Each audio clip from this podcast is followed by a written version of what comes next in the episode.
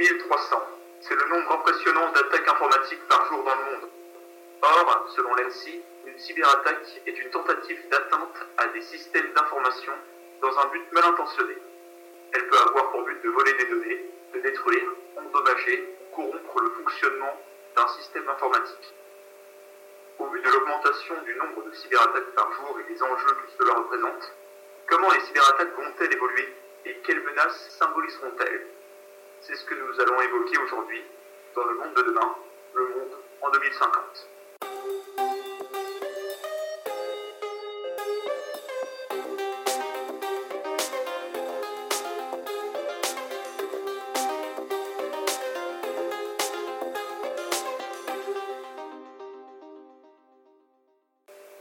Internet Crime Complaint Center a relevé plus de 5 millions de plaintes de cyberattaques depuis 2000. Et le FBI en a recensé près de 470 000 juste pour l'année 2019. La cybersécurité est un enjeu indispensable du monde de demain. Le nombre et les types de cyberattaques ne cessent de croître. Monsieur Bussy, expert en cybersécurité, va nous expliquer quels sont ces différents types d'attaques et quelles sont les manières de les contrer. Bonjour. À ce jour, il y a une dizaine de types de cyberattaques dans le monde, tels que la défiguration de sites web, le déni de service, l'exfiltration et la divulgation de données, le piratage de firmware, le phishing ou encore les ransomware. Pouvez-vous décrire aux auditeurs ces différents procédés qui sont pour le grand public inconnus Avec plaisir. La défiguration de site web consiste à modifier le contenu d'un site pour empêcher son affichage ou encore pour apporter les revendications politiques ou idéologiques des hackers. Le déni de service, plus connu sous le nom de DDoS, est une attaque se matérialisant par l'indisponibilité d'un serveur en le saturant de requêtes, comme ce qu'a subi Binance, le leader des plateformes de change en crypto-monnaie, ce 29 avril. L'exfiltration et la divulgation de données comme son nom l'indique, consiste à récupérer des informations confidentielles stockées dans une base de données d'un site et de les divulguer pour décrédibiliser le site sur sa sécurité et ainsi lui faire perdre des utilisateurs. L'entreprise Equifax, une agence de déclaration de crédit à la consommation aux États-Unis, a subi une attaque de ce genre en 2017, ce qui entraîna l'exposition des données de plus de 140 millions d'Américains. Le piratage de firmware consiste quant à lui à pirater des logiciels les rendant inutilisables ou encore pour s'introduire dans un réseau. Une attaque de ce genre a été découverte le 6 mai 2020, ciblant les serveurs Unix. Le fichier est une technique qui a pour but d'obtenir des informations personnelles en usurpant l'identité de quelqu'un. Elle est notamment utilisée dans ce que l'on appelle les mails frauduleux. Et pour finir, le ransomware est un programme informatique visant à bloquer l'accès à des données tant qu'une rançon n'est pas payée. Les cyberattaques sont en effet très nombreuses et nous n'avons fait que citer certaines d'entre elles. Mais alors dans ce cas, comment peut-on faire pour se protéger? Pour se protéger de toutes ces attaques, les ingénieurs en cybersécurité ont développé des moyens pour se défendre, tels que les indicateurs, les dispositifs intégrés de contrôle périmétrique, les systèmes d'analyse de sécurité, la cyberveille ou encore le machine learning. Malheureusement, ces moyens de défense ont des points faibles. Les indicateurs ne servent qu'à fournir rétrospectivement des informations sur un point de données particulier à un instant donné. Les dispositifs intégrés de contrôle périmétrique, composés de pare-feu et d'environnements de test sécurisés, sont eux incapables de déceler des attaques multiphases ou composées d'étapes hors numériques. La cyberveille fournit un éclairage sur les tactiques et techniques de l'attaquant elle peut même relier une activité en cours à un attaquant particulier.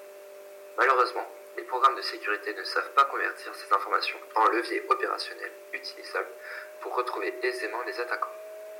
Une technique d'intelligence artificielle a également vu le jour, permettant aux ordinateurs d'apprendre sans avoir été programmés explicitement à cet effet, le machine learning.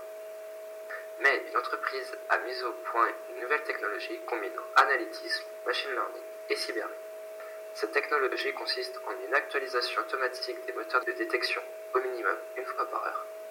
Cette actualisation peut se faire à l'aide d'informations issues de diverses sources, telles que des études approfondies des systèmes des attaquants ou encore de données de millions de capteurs rassemblant des indices d'attaque avancés. Cette technologie est très prometteuse jusqu'à ce que les cybercriminels trouvent un moyen de la contourner. Merci Monsieur Bussy pour ces informations concernant les dangers qui nous entourent sur le web. Nous avons pu voir un grand nombre de panels de types d'attaques existants et des solutions pour s'en protéger. Désormais, nous allons aborder les conséquences économiques avec un spécialiste du domaine, Monsieur Desmontiers.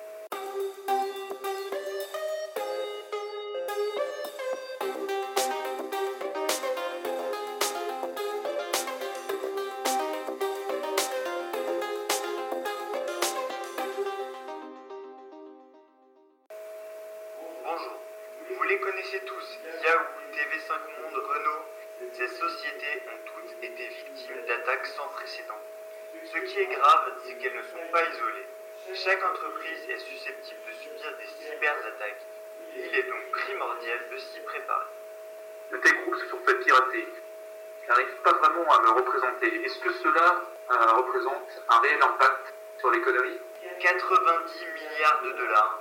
C'est la somme exorbitante que les entreprises dépensent pour se protéger et protéger leurs parcs informatiques. Le nombre de cyberattaques ne cesse d'augmenter. Les entreprises ne cessent d'investir dans ce domaine car les cyberattaques commencent à leur faire perdre beaucoup. Ah oui, quand même. Je ne pensais pas que c'était à ce point.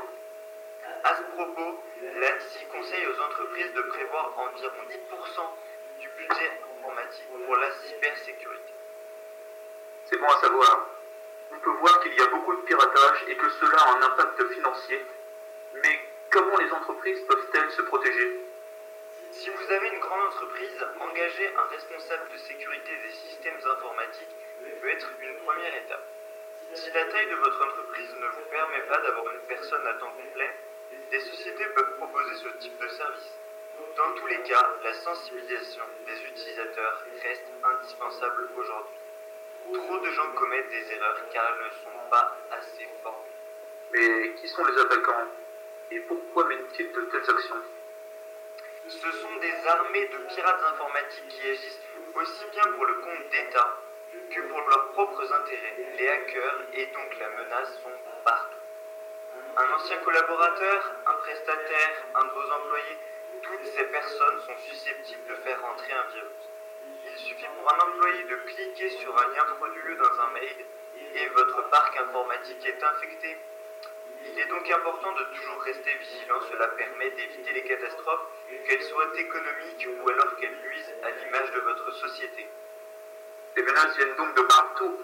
Mais le nombre d'attaques va-t-il augmenter ces prochaines années? Bien sûr, c'est évident, le nombre d'attaques ne cesse d'augmenter chaque jour. Rien que pendant la crise sanitaire du coronavirus, un certain nombre d'entreprises ont dû aménager leurs infrastructures informatiques afin de permettre à leurs employés de travailler à distance. Les attaquants ont donc profité de cette crise internationale pour lancer d'énormes campagnes de piratage. Ils ont donc un objectif principal, faire tomber les systèmes informatiques. Et cela aura bien sûr de lourdes conséquences financières pour les cibles. Nous avons pu donc voir avec M. Desmontil que les cyberattaques avaient un réel impact financier sur les entreprises. Outre cet aspect, les attaques informatiques affectent la vie privée des gens. Portons notre regard sur les objets connectés et les dangers qu'ils créent avec M. Lebeuf et Mme Jawed.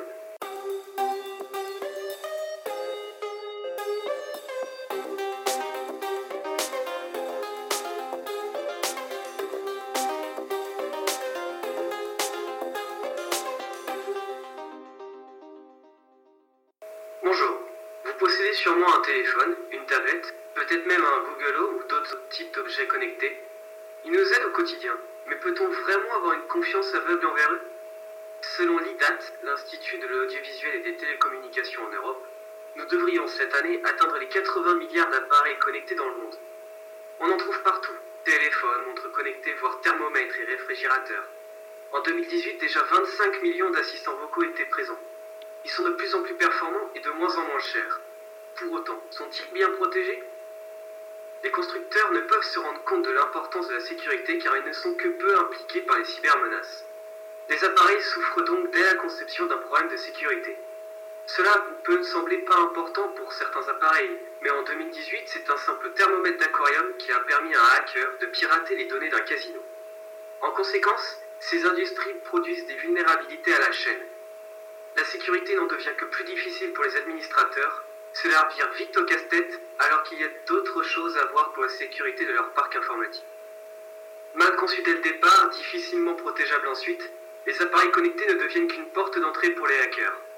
Les conséquences peuvent être énormes, du vol d'informations au contrôle total d'un hôpital. Heureusement, en entreprise, des solutions apparaissent pour aider à travailler avec ces appareils. Nous l'avons vu, les objets connectés tels que le téléphone, la tablette, etc. peuvent être une source de danger.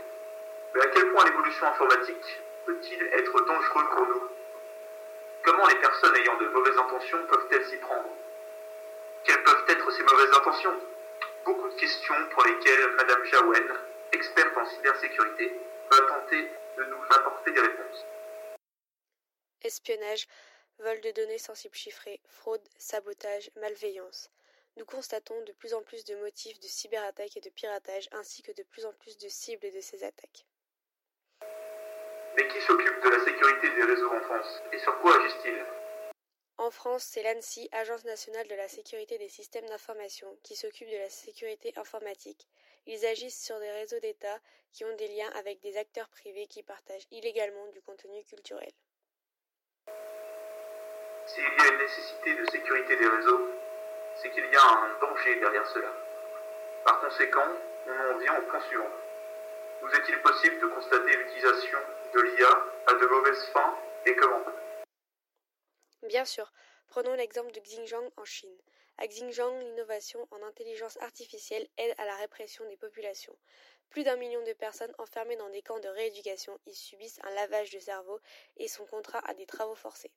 Toute une région est devenue une prison à cause de l'intelligence artificielle et des systèmes de surveillance.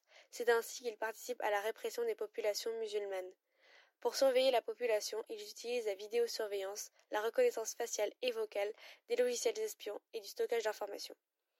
Les conséquences de tout ceci sont avant tout commerciales et économiques. Des géants chinois participant à la répression sur les minorités musulmanes ont été mises sur liste noire par Washington dans le département du commerce américain. Il y a 20 organisations commerciales et 8 entreprises spécialisées dans l'intelligence artificielle qui sont donc interdites d'échange ou de relations commerciales avec les États-Unis. C'est donc comme cela qu'en Chine, les entreprises comme Hikvision ont interdiction de vendre du matériel de vidéosurveillance aux États-Unis à cause des risques d'espionnage.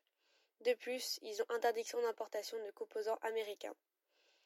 Certaines grosses entreprises comme Hikvision et DAEA sont tombées sous le coup de sanctions car elles ont monté des projets gouvernementaux de surveillance de la population de Xinjiang. Et qui sont les opposants à cette répression? Les États-Unis sont les principaux opposants à cette répression, tentant de les empêcher d'exporter leur façon de faire et leurs idéaux, espérant ainsi les faire plier. Merci, Madame Jolaway. Nous allons terminer en retenant que l'évolution informatique peut être très bénéfique, mais également très dangereuse. Nous rappelons donc à l'ensemble de nos auditeurs d'être très prudents lors d'une utilisation d'objets connectés. Dans un monde en constante évolution, les malwares et les dispositifs de défense continuent donc de croître. Le cybermonde sera toujours en constante évolution en termes de défense et d'attaque, bien que cette dernière aura toujours l'initiative. Nous devrons alors désormais être plus attentifs que jamais concernant les objets connectés. Nous finirons avec un extrait présentant les différents postes présentés par le responsable de la sécurité des systèmes informatiques à l'ENSI.